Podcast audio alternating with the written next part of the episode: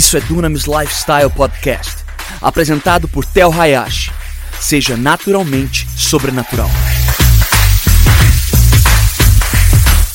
Para você ficar por dentro de tudo que está rolando, siga nossos perfis no Instagram, arroba Tel Hayashi e arroba Dunamis Movement. Nós vamos continuar nessa ministração da coinonia em ação. É a nossa terceira mensagem hoje de uma série de quatro mensagens. Nós começamos falando sobre o conceito de coinonia, o que é coinonia. Nós falamos sobre isso lá no início, é a comunhão bíblica, nossa primeira mensagem. Nossa segunda mensagem, nós falamos sobre o contexto de coinonia. É o que nós fizemos semana passada e nós descobrimos, olhando na palavra, que coinonia se vive na família de Deus. Coinonia tem o contexto da comunidade dos santos. E também a palavra deixa clara que coinonia se vive no corpo de Jesus Cristo. Eu não sei se você sabia disso, mas Paulo, mais do que qualquer outra analogia, cita o corpo de Cristo como igreja. A igreja ela é comparada por Paulo como o corpo do nosso Senhor Jesus, onde ele é o cabeça e nós somos o corpo. Bem ajustado, totalmente ligado, unido. Você lembra dessa?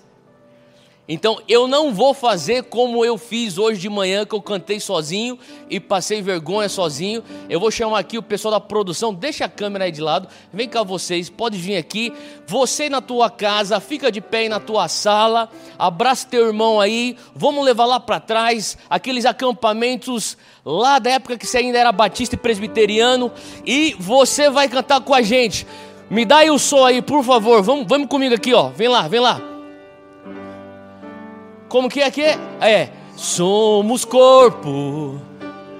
Se bem ajustado. Vamos ver se esse pessoal sabe cantar. Totalmente ligados, unidos, vivendo em amor. Você não vale.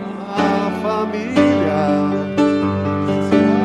Falsidade, vivendo a verdade, expressando a glória do Senhor, uma família vivendo compromisso. Vamos lá, mais alto, produção. Do grande amor de Cristo, eu preciso de ti,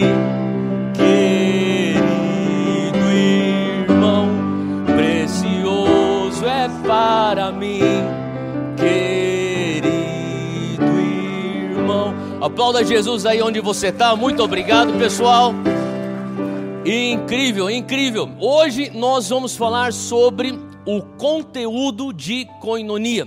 Nós falamos sobre o contexto, onde que coinonia acontece. Hoje nós vamos falar o que acontece de fato, o que é de fato coinonia. Agora, você que está com a tua Bíblia pronta, abre ela aí comigo, deixa ela aberta aí no texto de João capítulo 13. João 13, a gente vai entrar na palavra e eu também quero te encorajar a estar anotando. Hoje eu tenho não só três pontos, eu tenho quatro pontos, então nós vamos anotar, tem bastante Bíblia, e aonde você estiver, repita comigo aí na tua sala, diz assim: Senhor Deus, muito obrigado pela tua presença comigo, porque o Senhor está comigo, eu posso viver comunhão com os meus irmãos. Hoje, Espírito Santo, abra o meu coração para que essas palavras venham germinar e frutificar. Me confronta com a tua verdade, me consola com teu abraço, me transforma. Eu te dou liberdade e eu te dou total permissão, em nome de Jesus. Amém. Amém? Glória a Deus. Quando nós nos convertemos, quando nós nascemos de novo, nós fomos inseridos para dentro de uma família. Nós falamos semana passada sobre a família de Deus. Agora, quando você entrou nessa família, essa família já tinha irmãos e irmãs lá dentro. Essa família, ela já existia antes de você entrar lá dentro. O cristianismo ou o teu andar com Jesus não é muito diferente disso. É mais ou menos como uma mulher que casou-se com um viúvo. E esse homem teve antes uma mulher que faleceu, porém com ela ele teve filhos. Então, quando essa nova esposa casa-se com o viúvo, ela vem para ser inserida dentro de um contexto já existente. Ela diz sim não só para o marido novo, mas ela diz sim para todo o pacote. E talvez junto nesse pacote tenham filhos. E alguns filhos possam ser dóceis, outros nem tanto. Alguns filhos bondosos, outros nem tanto. Alguns filhos bonitos, outros feios. Mas faz parte do pacote. Ela entende isso. Quando você entrou para dentro da família de Deus, você disse sim a um pacote. Ao pacote da família de Cristo. E todos nós estamos num processo de amadurecimento, um processo de santificação. Sabe, uma vez eu escutei alguém dizer que ele não tinha, ele falava, pastor, eu não tenho problema com o cristianismo, eu tenho problema com os cristãos. Eu falo, eu entendo totalmente, porque eu diria que maioria de nós, nós podemos até concordar com essa afirmação. Nós não temos problemas com a mensagem do cristianismo, com a palavra de Deus. O desafio de verdade é viver em comunidade. E por isso que koinonia, ela é descrita em três palavras. Essas três palavras, se você estiver anotando, anota aí onde você estiver com, com, aonde você estiver anotando, uns aos outros. Você vai enxergar diversas vezes nas epístolas de Paulo, onde Paulo ele está encorajando as igrejas da Ásia e da Europa a amar uns aos outros, a servir uns aos outros a restaurar uns aos outros, a encorajar uns aos outros.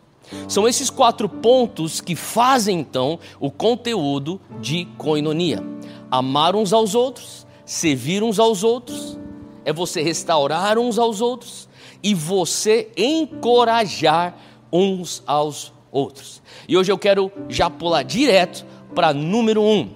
Nós vivemos coinonia se quiser, põe isso em primeira pessoa. Diga assim: Eu vivo coinonia, amando uns aos outros. Amor. Eu sei, a gente fala tanto sobre amor, mas se você for ver lá em João 13, capítulo 13, versículo 34, abre aí comigo, João 13, versículos 34 a 35, diz assim: a palavra fala assim, o seguinte: ele diz: Um novo mandamento eu dou a vocês, amem-se uns aos outros. Como eu os amei, vocês devem amar-se uns aos outros. E com isso, todos saberão que vocês são meus discípulos, se vocês amarem uns aos outros. Agora, eu sei que você já leu esse versículo diversas vezes, eu sei que você já escutou isso, mas a palavra amor, por mais que seja uma palavra tão frequente na Bíblia, tem se tornado uma palavra que perdeu o seu valor na sociedade de hoje. Se você for parar para escutar as pessoas ao teu redor, você vai escutar pessoas dizendo assim: Eu amo aquele restaurante, eu amo aquele time, eu amo o bairro onde eu moro. Eu amo essas, essas pessoas que estudam comigo. Eu amo aonde eu trabalho. Eu amo esse carro. Eu amo essa cor. Eu amo esse perfume. Não tem nada de errado você falar dessa maneira, mas entenda que quando nós estamos falando de amor, biblicamente falando, não é esse tipo de amor que você escuta nas tuas conversas cotidianas. O amor bíblico de verdade é verdade em ação. Se estiver anotando, anota isso. Amor bíblico nada mais é do que verdade em ação. Abre aí comigo em Tiago, capítulo 2, a palavra também fala sobre isso. Lá em Tiago, o apóstolo Tiago diz, em Tiago, capítulo 2, versículo 14. Ele diz assim: De que adianta, meus irmãos, alguém dizer que tem fé se não tem obras? Acaso a fé pode salvá-lo? Se um irmão ou irmã estiver necessitando de roupas e do alimento de cada dia, e um de vocês lhe disser: Vá em paz, aqueça-se e alimente-se até satisfazer-se, sem porém lhe dar nada, de que adianta isso? Olha só o versículo 17. Assim também a fé por si só, se não for acompanhada de obras, ela está morta. O que, que ele está dizendo aqui? O apóstolo Tiago está dizendo o que adianta você orar por alguém, o que adianta você crer por alguém quando você pode atuar por alguém. Ele está falando a tua fé sem ação, a tua verdade sem ação Fé sem obras, ela é morta. Devemos, como Zion Church, eu quero falar especificamente você, Zion Church, e parabenizar também você, Zion São Paulo. Eu sei que o pessoal de Recife também pega aqui o nosso culto à noite, e também o pessoal lá de Portugal, eu sei que está tarde lá, mas também alguns em Quito que escutam português, entendem um pouco de português. Sabe, aqui em Zion, São Paulo, eu me alegro e dou glórias a Deus, porque no início da pandemia até aqui, nós começamos algo chamado Zion em Ação. Justamente em cima desse texto de Tiago 2, versículo 17, que fé sem obras é morta. É um momento onde não só o Brasil, o mundo inteiro está passando por tanta adversidade e nós temos que, mais do que orar, é atuar. E nós conseguimos, pela graça de Deus, coletar dezenas e dezenas de toneladas de comida para pessoas que estão em estado de carência e também recentemente muitos, milhares de agasalhos que nós doamos, porque fé sem obras é morta. E eu creio realmente que muitos não estão recebendo tudo aquilo que Deus tem para nos dar, porque Deus sabe que são pessoas que se recebessem tudo que Deus tinha para dar, não iriam repassar e retribuir para outras pessoas. Fala comigo, Senhor Deus, me dá tua graça para que eu venha a ser um canal. Eu quero ser um vaso. Você talvez já escutou no meio pentecostal as pessoas chamando um ao outro de vaso. Ei, vaso! Sabe? Agora, o vaso nada mais é do que um recipiente. Eu quero ser um recipiente. Você deve querer ser um recipiente. Recipiente do quê? Do óleo de Deus, do amor de Deus, da graça de Deus, da misericórdia de Deus, da compaixão de Deus. E deixa eu te falar, de acordo com Tiago 2, das mãos de Deus. Uma fé com obras. Não seja aquilo que o meu pastor nos Estados Unidos falava, crente rua sem saída. O que é um crente rua sem saída? É aquele crente que consegue receber, ele recebe a entrada, mas não permite a saída. Permita a saída das bênçãos de Deus na tua vida. Eu tenho certeza que quando você começar a fazer a vazão daquilo que Deus depositou sobre você, você vai começar a receber mais e mais ainda. 1 João, abre comigo lá na epístola de 1 João, capítulo 4. Se puder, versículo 20, nós vamos ler. 1 João, capítulo 4, versículo 20. A palavra diz assim: Se alguém afirmar, eu amo a Deus, mas odiar seu irmão, ele é mentiroso. Pois quem não ama a seu irmão, a quem vê, não pode amar a Deus a quem não vê. Sabe que amor ao próximo é a expressão do teu amor por Deus? É isso que a palavra está dizendo aqui. Não é a minha opinião, não é a opinião da Zion, nada mais é do que a palavra de Deus. Ele diz: se você não consegue amar o teu irmão que você vê, como é que você diz que você ama um Deus que você não vê? Agora, eu sei que é fácil você amar pessoas que você gosta. Eu sei que é fácil e muitos de nós pensam, Theo, mas você está falando sobre isso? Eu amo pessoas. Eu amo minha mãe, eu amo meu irmão, eu amo minha esposa, eu amo meu primo, eu amo ah, o meu genro, eu amo minha nora. Deixa eu te falar uma coisa: amor envolve desconforto. Eu sei. Não é legal isso que eu estou falando, mas é a verdade, porque quantas vezes eu mesmo sou confrontado. O Senhor fala comigo, você precisa crescer em amor. Eu, eu escuto Ele falar isso para mim desde o dia que eu disse sim para Jesus. E eu creio que eu vou escutar isso até o dia que eu morrer, porque é algo que eu vou constantemente ter que melhorar. Crescer em amor. Mas sabe, eu quero falar para você que fala até eu também preciso crescer em amor. Nós todos estamos numa jornada. Porque amor ao próximo não tem nada a ver com os cultos que você frequenta aqui na Zion. E daqui a pouquinho nós cremos que o Senhor vai abrir as portas e depois dessa pandemia nós estaremos juntos. Mas amor a Deus não tem a ver com você frequentar cultos. Amor ao próximo não tem a ver com você estar participando de links. Tem a ver com você abraçar um estilo de vida de amor, mesmo que isso te traga inconveniência, mesmo que isso venha te custar conforto. Agora, eu não sei se você gosta de sinuca.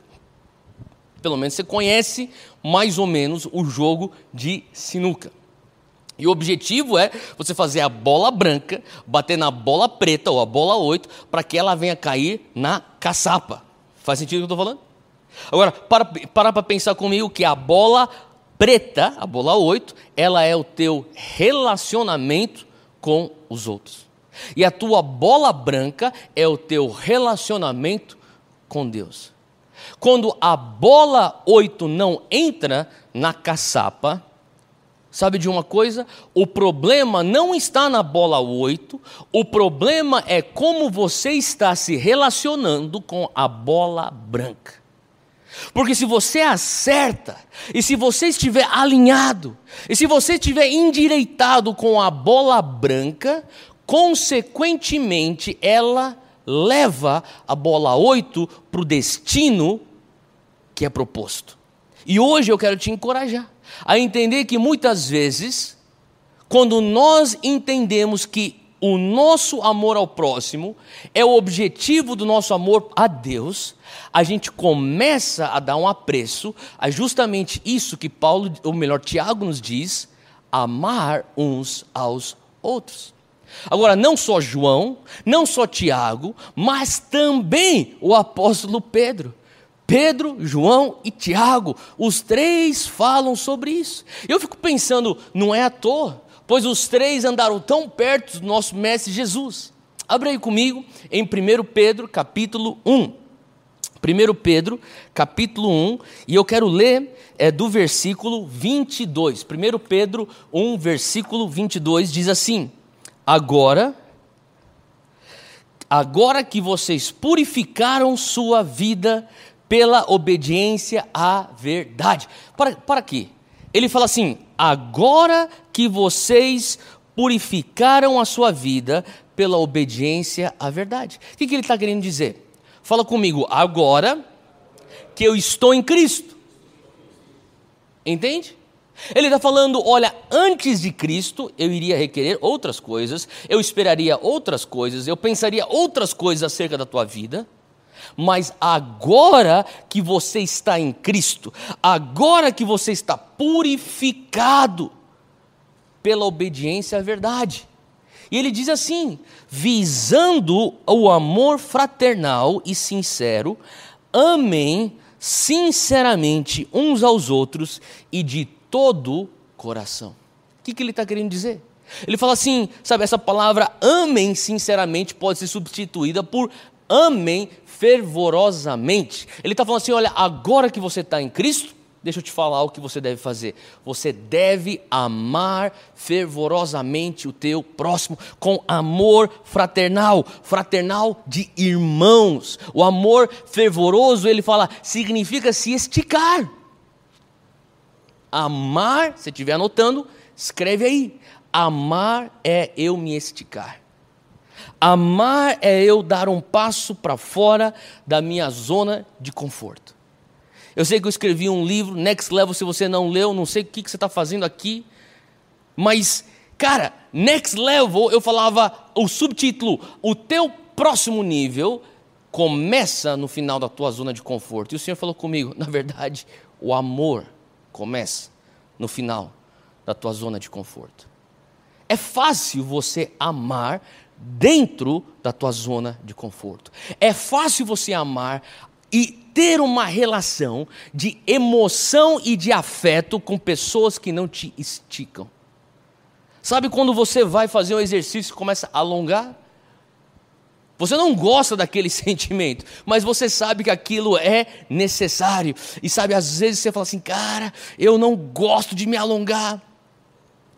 Mas Deus, isso é necessário para que eu, que eu venha viver coinonia. Sabe, você não precisa, e eu quero trazer aqui talvez uma afirmação que para alguns venha ser um pouco libertadora. Para mim foi uma afirmação libertadora quando eu escutei e entendi o que a Bíblia diz sobre amor, porque eu entendi que eu não preciso gostar das pessoas que eu amo. É isso mesmo. Você não precisa gostar das pessoas que você ama. Deus não te ordena a gostar de pessoas, Deus te ordena a amar pessoas. Você precisa amar, não necessariamente gostar. Eu falo que muitas pessoas confundem amor com gostar, porque gostar tem a ver com uma, uma preferência ou, ou com uma ligação emocional. Amor vai além das suas emoções. A Bíblia fala que você não precisa gostar de mim, mas você precisa me amar. O que significa é que o mundo está falando: olha, olha, eu não consigo controlar o amor. Você já escutou isso? É a pessoa que tem uma atração por uma mulher que não é dele, ou uma mulher que tem uma atração por um homem que não é dela. Ah, eu não consegui controlar. Eu amo ele. Mentira. Biblicamente isso não existe. Porque biblicamente o amor não é fruto de emoção, o amor é fruto de decisão. Eu e você temos que crescer em amor. Nós precisamos crescer na decisão de amar, de nos sacrificar pelo próximo. Vai contra tudo aquilo que nós temos de emoção, muitas vezes. Eu queria que você entendesse que, sabe, o gostar vem de emoção, mas o amor é decisão. E às vezes vai demorar para você gostar de pessoas. Mas quando você decide, eu vou amar. Eu quero falar para você: você não precisa gostar de todo mundo, mas comece amando. E talvez venha a demorar um pouco, e talvez chegue o tempo, e talvez nem chegue, mas seja fiel à palavra de Deus, porque o amor bíblico é verdade em ação. Número um, vivemos coinonia amando uns aos outros. Agora fala comigo, eu vou viver coinonia servindo uns aos outros. Isso é número um. Nós vivemos coinonia servindo uns aos outros. E eu quero levar, para você, levar você para um capítulo que eu amo tanto, que nós falamos tanto aqui na, na Zion, que é Romanos capítulo 2. Abre lá comigo, Romanos capítulo 2. A gente cita tanto o versículo 2 aqui na Zion, mas se você for ver, Romanos 12, eu não sei se eu falei 2, mas é 12, 12, Romanos 12, versículo 1 até o versículo 2, o apóstolo Paulo fala sobre serviço a Deus. Eu não vou ler esses dois versículos. Agora, você vai ver que no versículo 4 até o versículo 8, o apóstolo Paulo fala sobre serviço ao próximo. E depois você lê com calma.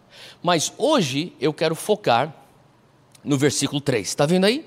Romanos 12, versículo 3 entre você servir a Deus e você servir ao próximo, Paulo fala sobre o versículo 3. Você encontrou aí? Ele fala: Por isso, pela graça que me foi dada, digo a todos vocês: ninguém tenha de si mesmo um conceito mais elevado do que deve ter, mas ao contrário, tenha um conceito equilibrado. Fala comigo, conceito equilibrado. O que ele está falando? Olha, você está com um problema aqui. O teu problema é de conceito. Você está aqui com um conceito mais elevado. Fala comigo, autoanálise. Você tem um problema de autoanálise. Você está com um conceito muito elevado e eu preciso que você volte a ter um conceito equilibrado. Olha só, de acordo com a medida da fé que Deus lhe concedeu. Sabe o que Paulo está falando? Você consegue servir a Deus, Romanos 12, 1 e 2. Você tem um desafio para servir ao próximo, Romanos 12, 4 a 8. E no versículo 3 eu vou abordar contigo o porquê que você tem esse desafio. Porque o teu problema é de autoanálise. O teu problema é que você tem um conceito mais elevado do que você deveria ter. É esse que é o teu problema. Quando você se vê realmente como Deus te enxerga, quando você começa a enxergar a, e, e, sim, e, e ter uma análise da maneira como Deus te vê, aí você vai começar a querer servir. Sabe, tem gente que se vê importante demais para servir o próximo. Tem gente que se vê relevante demais para servir o próximo. Que nós não encontremos pessoas na Zion que se sentem famosos demais para servir o próximo, ou bem-sucedido demais para servir ao próximo. A verdade é que muitas pessoas não servem ao próximo, pois se enxergam mais alto do que Deus os enxerga. Eu sei que soa duro, mas é o que o Senhor falou comigo. Você continua sendo a mesma pessoa que disse sim para mim, aquele dia que você voltou para mim, quando você estava muito louco e longe da minha presença. E quando eu disse sim para Jesus, eu lembro, eu falava, Deus, eu faço qualquer coisa, eu vou a qualquer lugar, eu sirvo qualquer pessoa, me, só me deixa no centro da tua vontade. Não seja tão bem sucedido que você perde esse senso de desespero. Põe tua mão no teu coração. Ora assim comigo agora, rapidinho, fala assim: Senhor Deus, me mantém desesperado, me mantém faminto, me mantém apaixonado. Eu não quero ficar fora da tua perfeita vontade. Me dá algo para fazer contanto que eu esteja no centro da tua vontade, eu estou disposto a servir, seja quem for, para que eu venha cumprir o teu propósito. Amém? Abra comigo em João, João capítulo 13. João capítulo 13, a palavra fala algo tão forte sobre esse serviço. Jesus é o nosso exemplo, amém? Você crê nisso? Olha só que a palavra fala em João 13, versículo 3. João 13, versículo 3. Jesus sabia que o Pai havia colocado todas as coisas debaixo do seu poder. Olha só. Ele fala, e ele sabia que viera de Deus e estava voltando para Deus. Fala comigo, Jesus sabia o que era dele, de onde ele veio e para onde ele ia. Amém?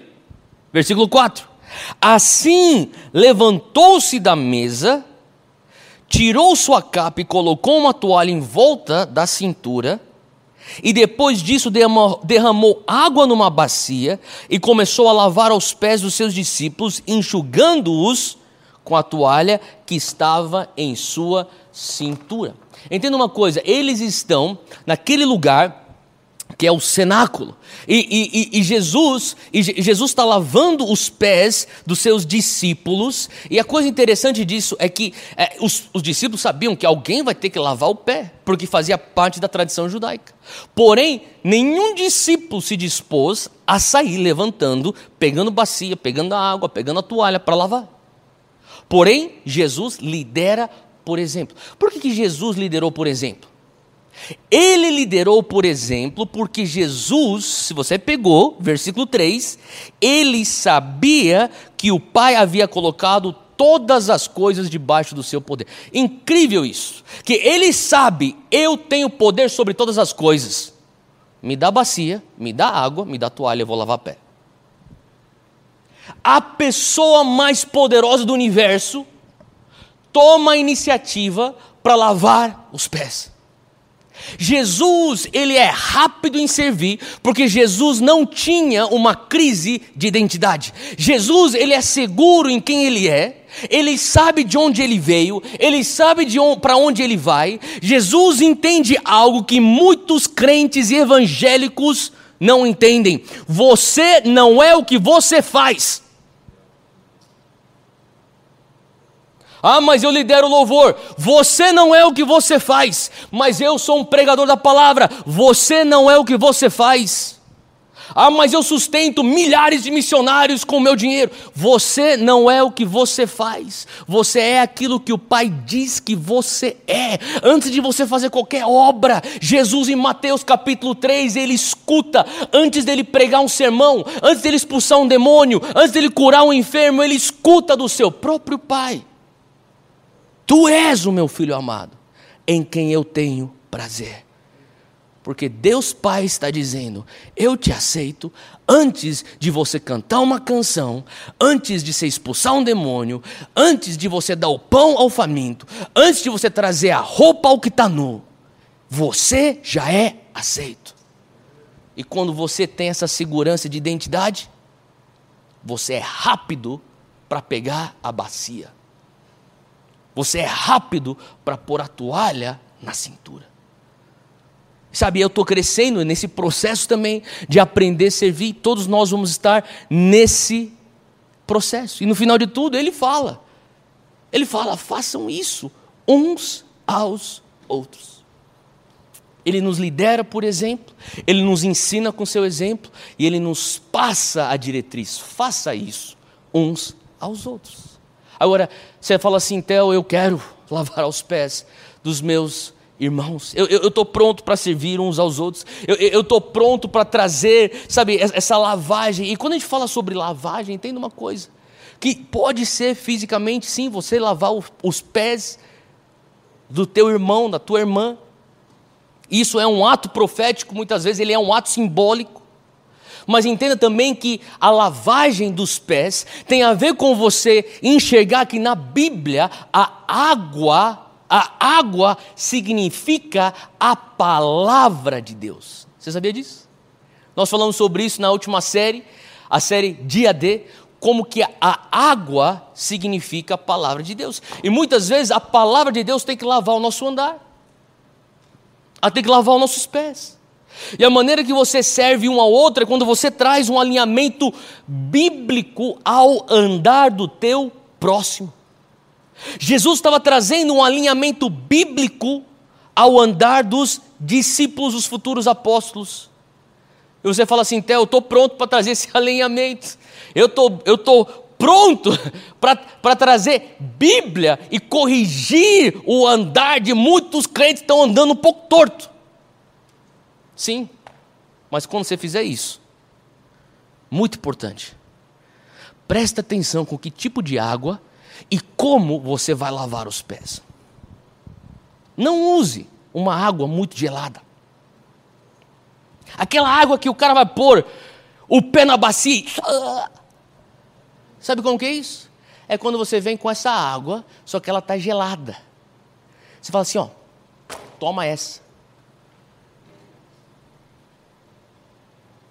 Não, não use água gelada. Use água morna. Nem tampouco água fervendo. Quando você vem e fala assim, é assim que é. A palavra diz assim: toma na tua cabeça agora. Aquela água escaldante que já está querendo quase fritar a pele do cara. Use água morna. A água que é bondosa.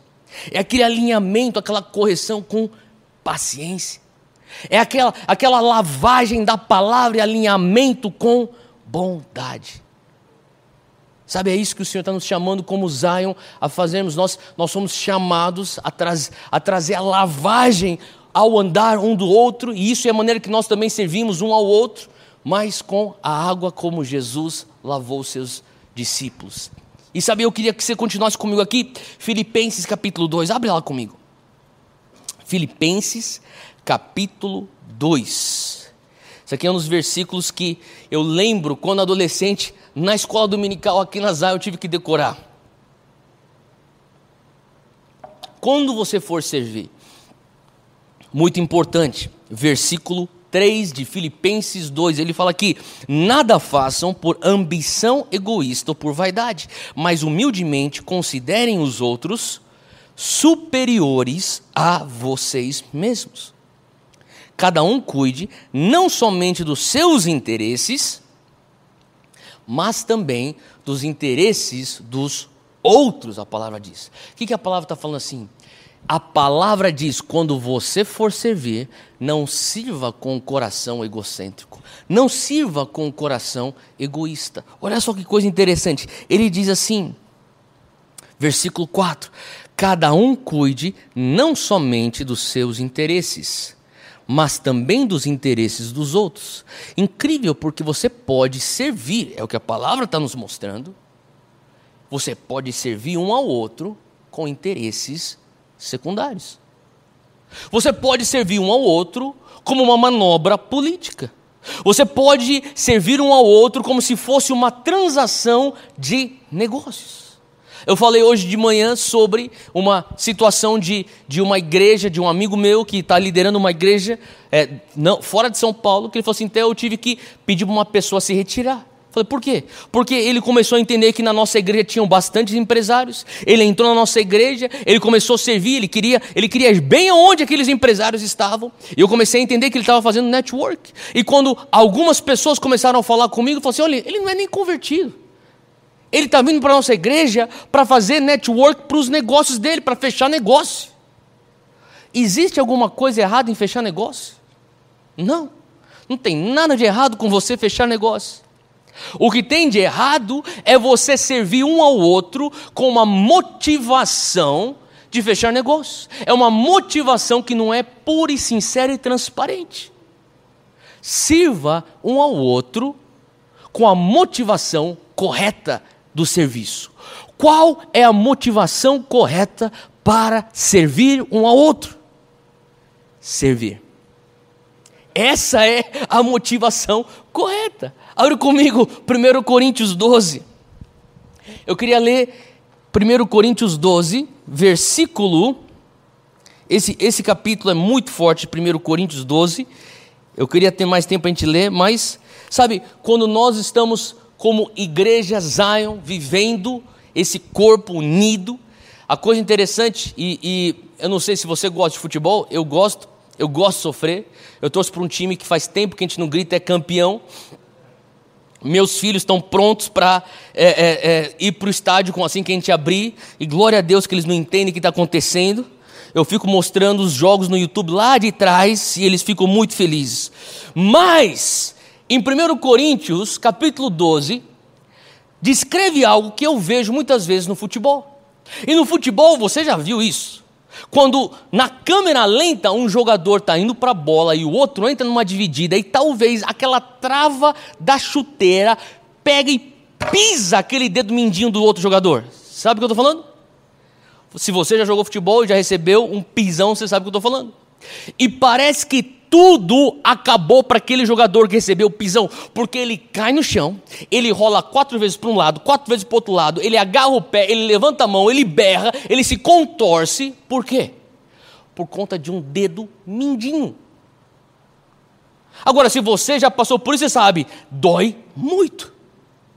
Mas olha só o versículo 25 de 1 Coríntios 12, diz assim: ele fala Vamos no versículo 24, segunda parte diz: Mas Deus estruturou o corpo, dando maior honra aos membros que dela tinham falta, a fim de que, versículo 25, não haja divisão no corpo, mas sim que todos os membros tenham igual cuidado uns pelos outros. O que quer dizer isso?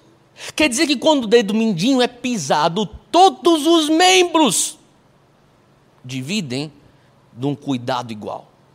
Todo o corpo se contorce em prol daquele dedo mindinho. A língua e as cordas vocais. Ah!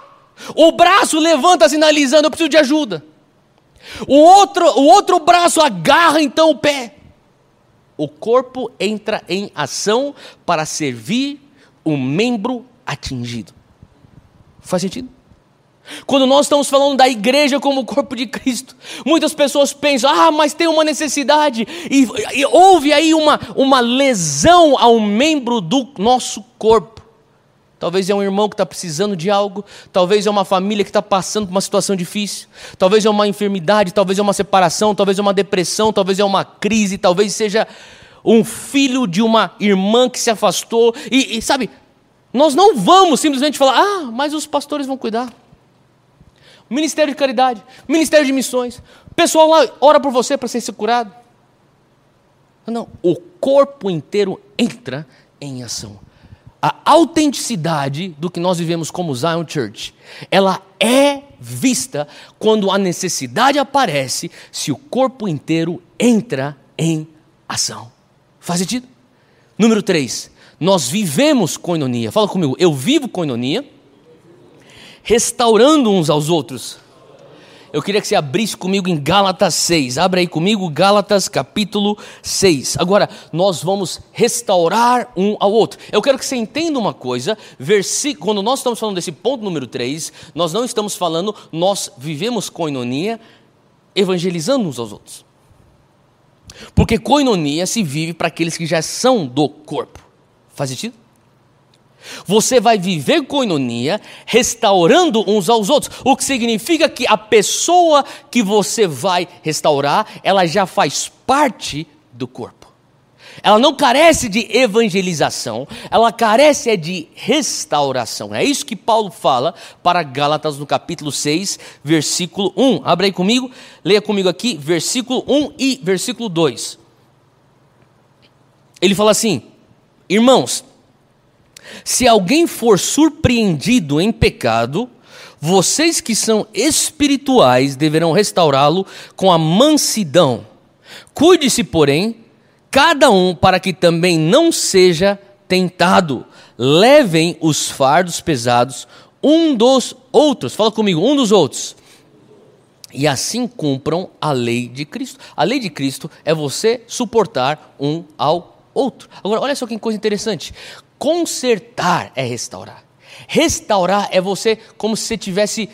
Imagina uma, uma rede que foi rompida e você faz então o remendo. Isso é restaurar. Restaurar é como um coração que foi partido e você traz cura e a cicatrização daquele coração. Isso é restaurar. Agora, entenda que no versículo 1, Paulo diz: Irmãos, acompanha comigo de novo. Se alguém for surpreendido. Em algum pecado, vocês que são espirituais deverão restaurá-lo com mansidão. Ele está falando aqui de pessoas que são cristãs. Ele não está falando de pessoas que estão fora da igreja. Isso aqui se diz, diz respeito a pessoas que são parte do corpo de Cristo. Ele fala: quando você tem um irmão que foi surpreendido com o pecado, a tua função é levar restauração. Agora, nessa situação, essa pessoa, ela foi pega na cilada. Essa palavra surpreendida no grego original, ela traz a conotação que ela foi pega numa armadilha. Ele não queria cair nessa cilada, mas ele caiu. Ela não queria cair como vítima dessa armadilha, mas ela foi vítima. E ela está numa situação onde ela fala: Eu não sou mais isso, mas eu caí de novo nesse pecado. Eu não consigo sair, eu não tenho forças. É como uma pessoa que cai dentro de um buraco e está falando assim: olha, eu vivia esse fundo do poço antes, mas eu não quero mais viver. Mas eu estava andando e, e sem perceber. Talvez por ignorância, talvez por estar no lugar, do, lugar errado, com as pessoas erradas. Tal, talvez um momento de fraqueza que a pessoa não percebeu e, e o, o, inimigo, de uma maneira, sabe, ardilosa, trouxe uma situação que fez com que ela caísse e agora ela está com o peso da culpa, da condenação, ela não consegue sair de lá. Paulo fala: a última coisa que essa pessoa precisa, a última coisa que essa pessoa precisa é ser assunto de fofoca. Ele está dizendo: o que essa pessoa precisa são das pessoas espirituais. O que essa pessoa precisa são das pessoas maduras no corpo. As pessoas maduras no corpo são os especialistas. Eles não são amadores. Eles são, eles são muito bons naquilo que diz respeito à restauração. E, e você é chamado para ser essa pessoa.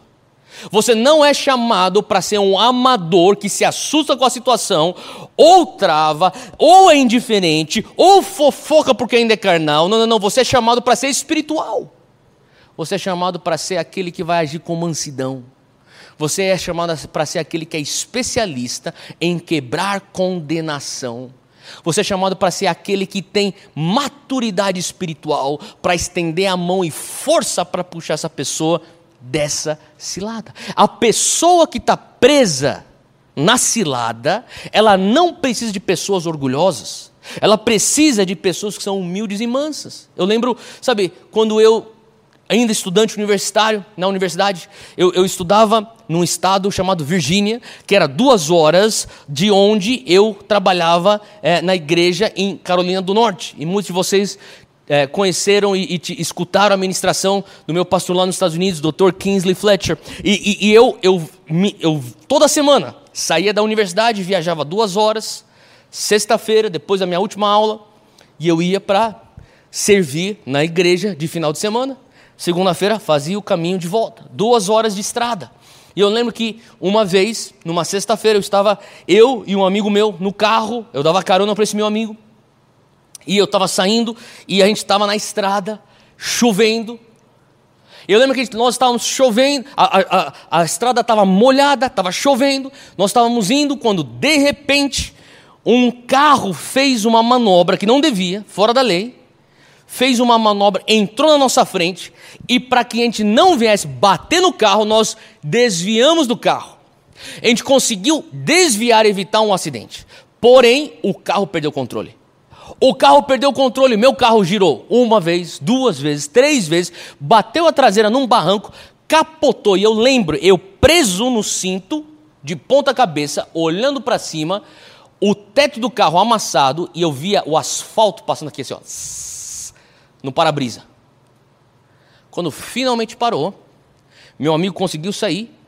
Eu estava com o pé preso dentro dos pedais, ainda lá dentro da ferragem amassado. Graças a Deus não foi nada grave, mas o meu coração está a mil.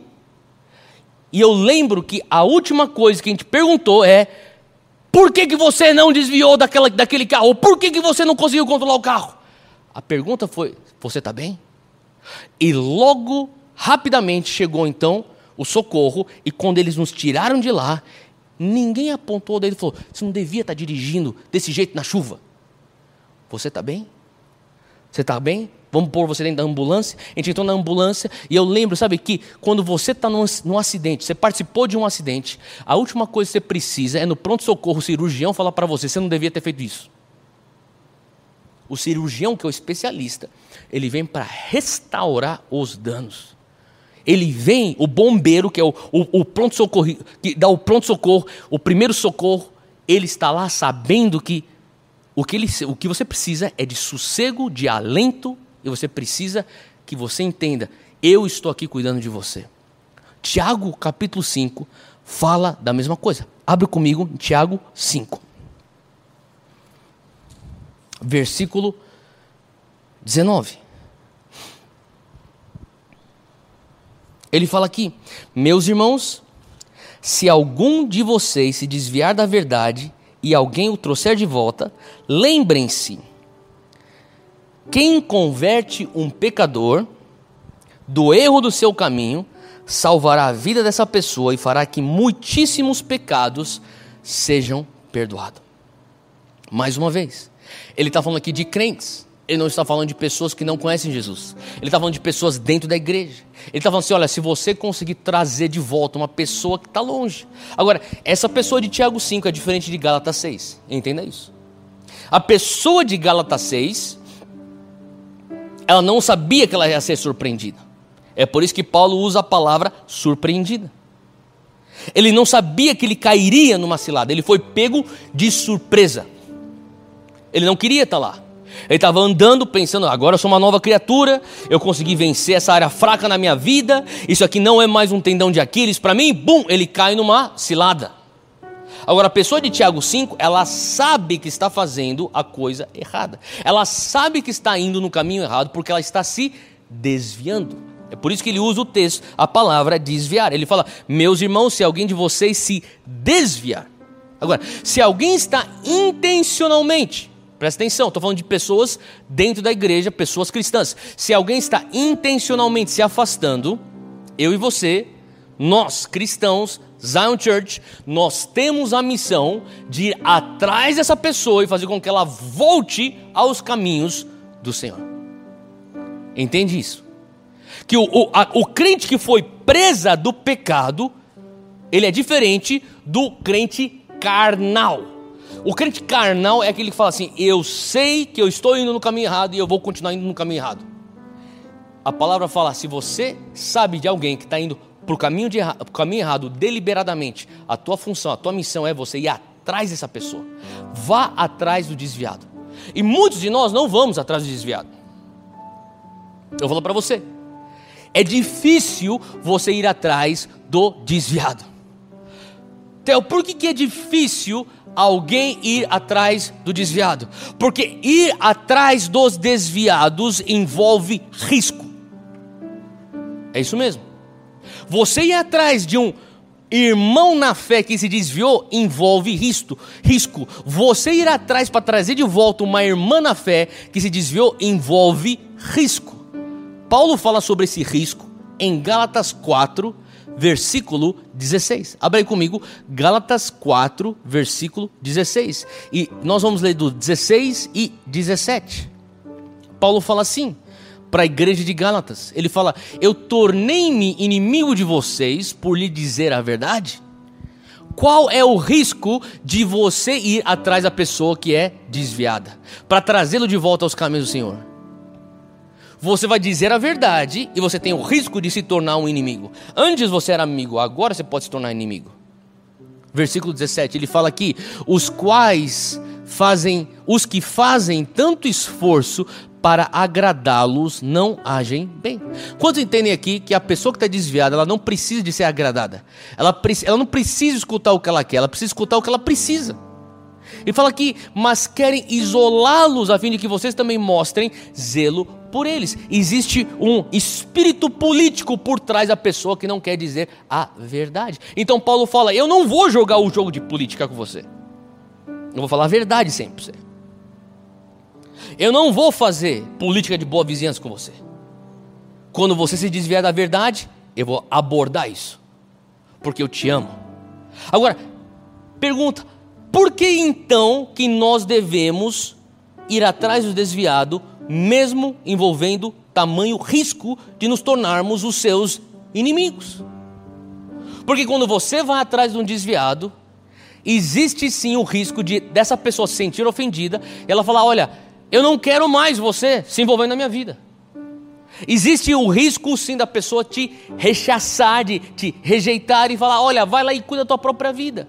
Então por que, pastor, eu deveria ir atrás da pessoa que está desviada? Porque o risco que você corre indo atrás da pessoa que está desviada é muito menor do que o risco que ela corre se desviando. O risco que ela corre se desviando é a morte. E além do fato que ela é tua família.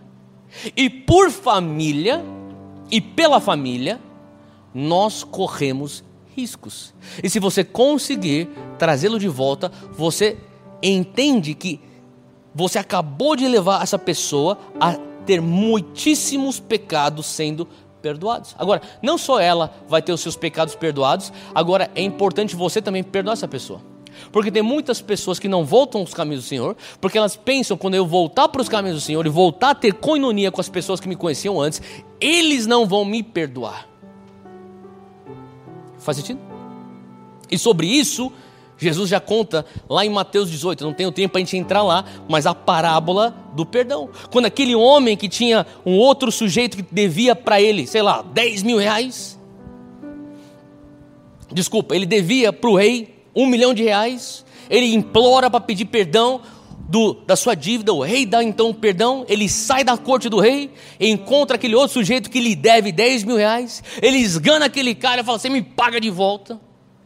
O único problema foi que o rei descobriu que ele fez isso com alguém que o devia muito menos do que ele devia ao rei. E da mesma maneira, nós. Olha só, abre comigo 2 Coríntios. 2 Coríntios 2. 2 Coríntios 2, versículo 6.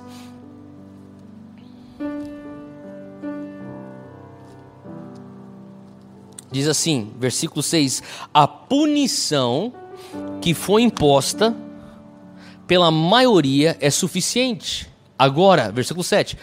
Ao contrário, vocês devem perdoar, perdoar-lhe e consolá-lo, uma vez que ele volta para Jesus. Para que ele não seja dominado por excessiva tristeza. Tem gente que não volta porque se voltar, vai ser dominado por excessiva tristeza. E se você não perdoar, você terminará num estado pior do que aquele que precisava de perdão. Você acaba terminando na sua prisão espiritual própria. Agora, essa é a situação da pessoa que volta. E a pessoa que não volta? E a pessoa que se desvia e não volta? Abra comigo para 1 Coríntios 5. Eu sei que a gente está lidando com situações aqui de casa, a gente está fazendo, lidando com assuntos dentro de casa, como Zion, como família, igreja local. 1 Coríntios 5, 9 diz assim: Isso aqui é Paulo dizendo, ele fala aqui: Eu já disse por carta que vocês não devem associar-se com pessoas imorais. Isso aqui é Paulo falando. Com isso, não me refiro aos imorais deste mundo, nem aos avarentos, aos ladrões ou aos idólatras. Se assim fossem, vocês precisariam sair deste mundo. Versículo 10 nos deixa claro: ele não está falando para pessoas que não se converteram ainda. Ele não está falando para pessoas que ainda não conhecem a Jesus. Por isso que ele fala: se eu estivesse falando sobre esse povo, você teria que sumir desse planeta. Versículo 11: Mas agora estou escrevendo que não devem associar-se com qualquer que, dizendo-se irmão, pessoas cristãs, seja imoral, avarento, idólatra, caluniador, alcoólatra ou ladrão, e com tais pessoas você não deve nem comer. Sabe o que acontece? Paulo está falando assim: olha, com esse tipo de crente, esse crente carnal, é, é, é, importante. Nem tenha refeições com esse crente carnal. Esse crente carnal que não se arrependa, não tenha comunhão com ele. É o que a Bíblia está falando. Isso aqui não é minha opinião, isso aqui não é opinião da Zion, isso aqui é, é Bíblia. Ele está falando assim: olha, é preciso fazer clara a tua posição. Com esses, você não come. Você tem que deixar claro: olha, eu não vou te ajudar a se afastar de Deus, eu vou te ajudar a retornar a Deus. Mas eu não vou ter comunhão e você interpretar minha comunhão como endosso ao teu desvio e atitude carnal. Eu não posso fazer isso. Essa é a parte dura do cristianismo. Ele está falando, você pode exortá-los, mas você não pode ter comunhão com eles. E eu sei que isso custa para nós. Custa para nós. Mas hoje eu quero te encorajar, nós vivemos biblicamente isso que diz respeito coinonia. É uma maneira de você trazer restauração uns aos outros. E por final, número 4. Nós vivemos coinonia. Fala comigo, eu vivo coinonia encorajando uns aos outros. Qual é a função da torcida? Uma torcida boa. Qual que é a função de uma torcida que funciona? É encorajar o time que está perdendo. Concorda comigo? É encorajar quem está perdendo. Olha só, 1 Tessalonicenses, abre comigo esse texto de 1 Tessalonicenses, capítulo 5, versículo 11. 1 Tessalonicenses 5, 11 diz assim: Por isso, exortem-se e edifiquem-se uns aos outros, como de fato vocês estão fazendo. O que ele está querendo dizer aqui, olha, encorajar é para você edificar. Exortem-se. A palavra exortar nada mais é do que você edificar. Ele fala assim: você é preciso, é preciso que você edifique. Edifique o teu próximo quando ele te dá acesso.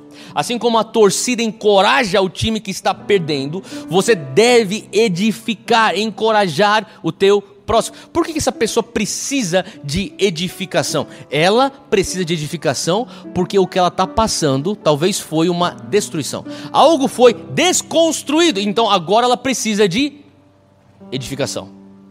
Faz sentido? Talvez algo estava lá e, e, e, caiu e quebrou. Agora ela precisa retomar aquilo que está precisando de reconstrução.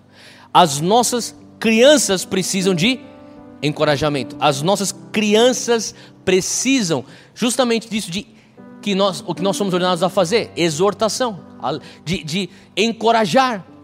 É preciso, é, sabe, nós precisamos encorajar os nossos irmãos, nós precisamos encorajar nossos cônjuges, nós precisamos encorajar as nossas famílias. Primeiro Tessalonicenses 4, versículo 18. Possivelmente na mesma página aí.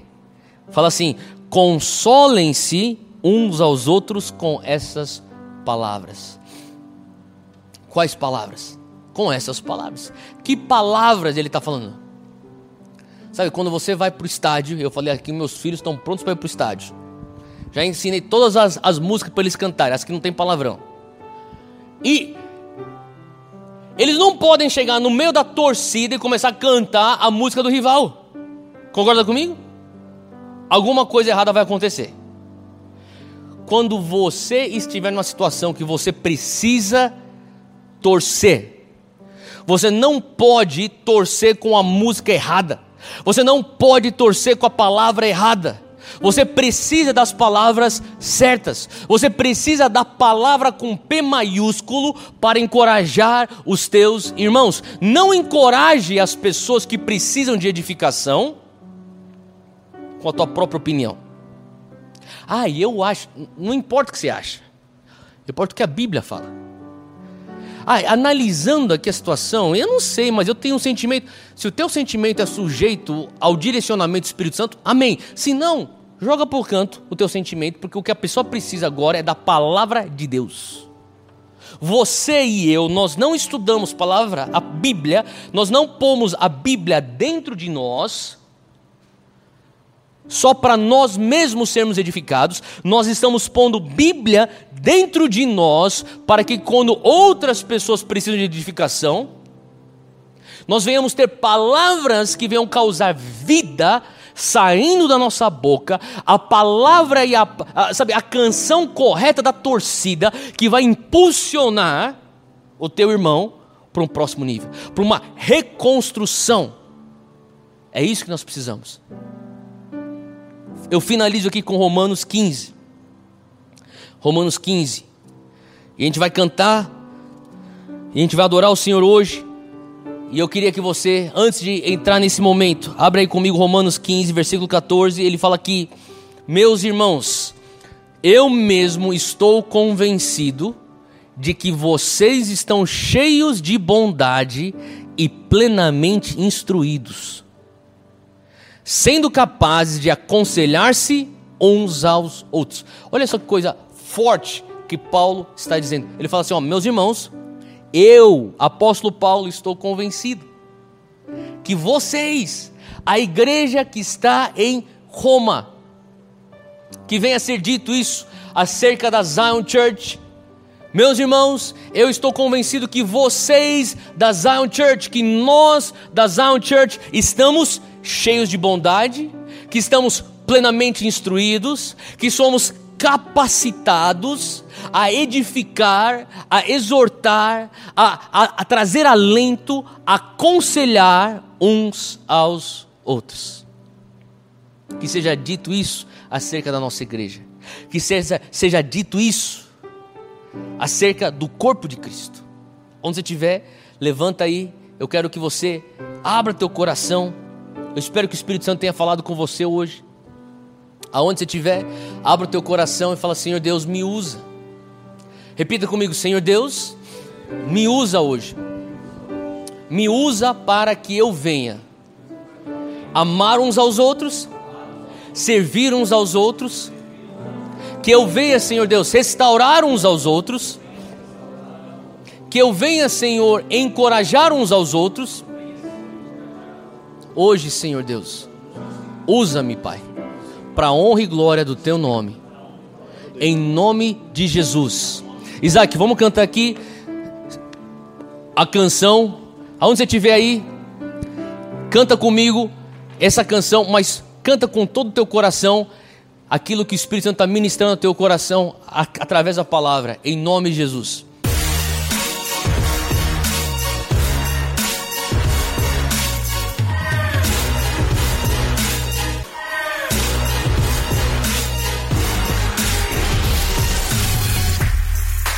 Obrigado por ouvir o podcast. Siga o podcast para receber as últimas atualizações e compartilhe com um amigo essa mensagem.